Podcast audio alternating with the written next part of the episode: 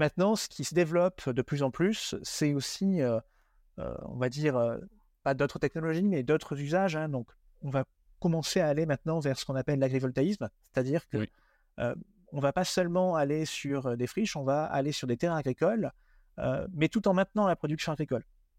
Et donc ça, c'est quelque chose qui aujourd'hui fait beaucoup de conflits parce que il y a des questionnements qui se font sur est-ce que on va vraiment réussir à conserver une production agricole avec cette production photovoltaïque.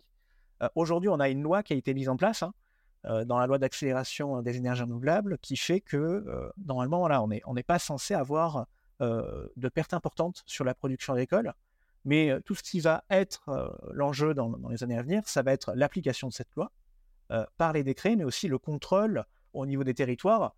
Est-ce que cette loi va vraiment être bien contrôlée de manière à ce qu'il y ait peu de pertes de production agricole? Mmh.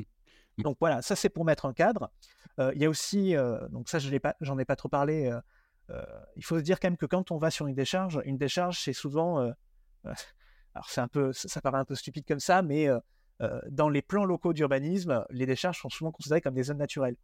Parce que quand la décharge elle a 20 ans, dans le plan local d'urbanisme, on va dire c'est une zone naturelle parce qu'en fait, entre-temps, la forêt a repoussé. Mmh. Donc, quand on parle de terrain artificialisé, il ne faut pas non plus dire que c'est une ancienne carrière ou un truc où il n'y a pas de biodiversité. Hein dans l'ancienne décharge, il y a souvent beaucoup de biodiversité parce que justement, tout autour, on a des terrains agricoles où, euh, dans certains cas, on peut mettre pas mal de pesticides et donc où la biodiversité a eu tendance à fuir. Et, la décharge, c'est un peu euh, euh, un endroit où la biodiversité se retrouve parce que il n'y a, y a pas d'habitants, il n'y a personne qui vient déranger la biodiversité. Donc, c'est vrai que dans certaines études d'impact sur des décharges, bah, parfois les résultats n'étaient pas toujours très bons.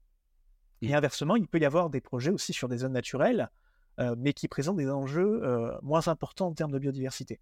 Donc c'est toujours, euh, ce qui est toujours compliqué là-dedans, c'est qu'il faut faire la part des choses entre chaque projet et qu'on peut avoir des bons projets comme des mauvais projets, que l'on parle de friches industrielles, de zones agricoles ou de zones naturelles.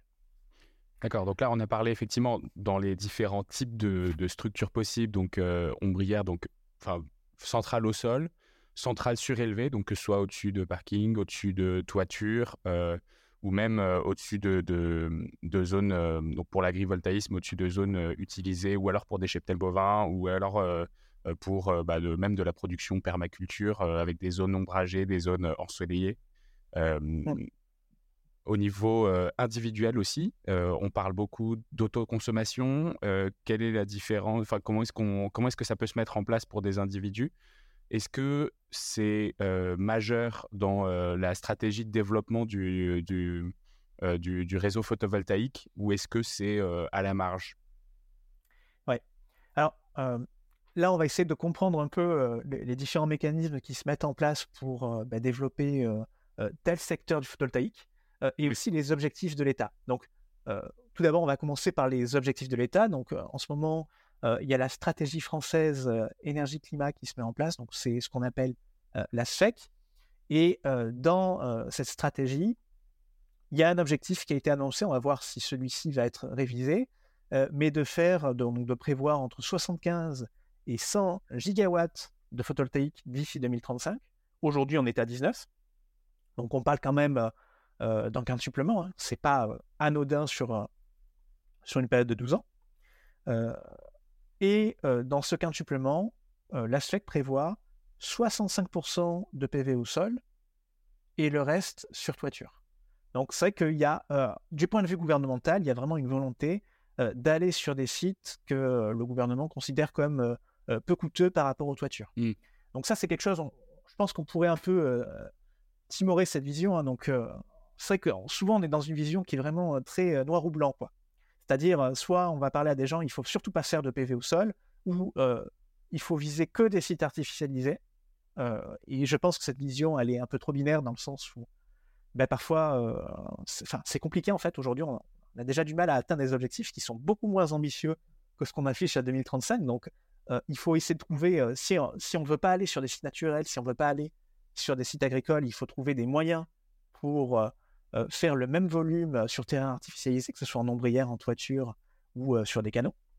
Et très souvent, c'est là où se termine l'argumentation, c'est-à-dire on a de l'artificialisé, mais on n'y va pas.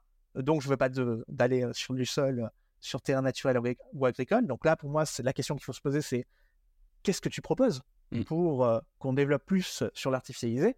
Et inversement, il y a une vision où, donc, qui est plutôt celle du gouvernement, hein, qui dit on va aller au maximum sur le sol parce que ça coûte moins cher.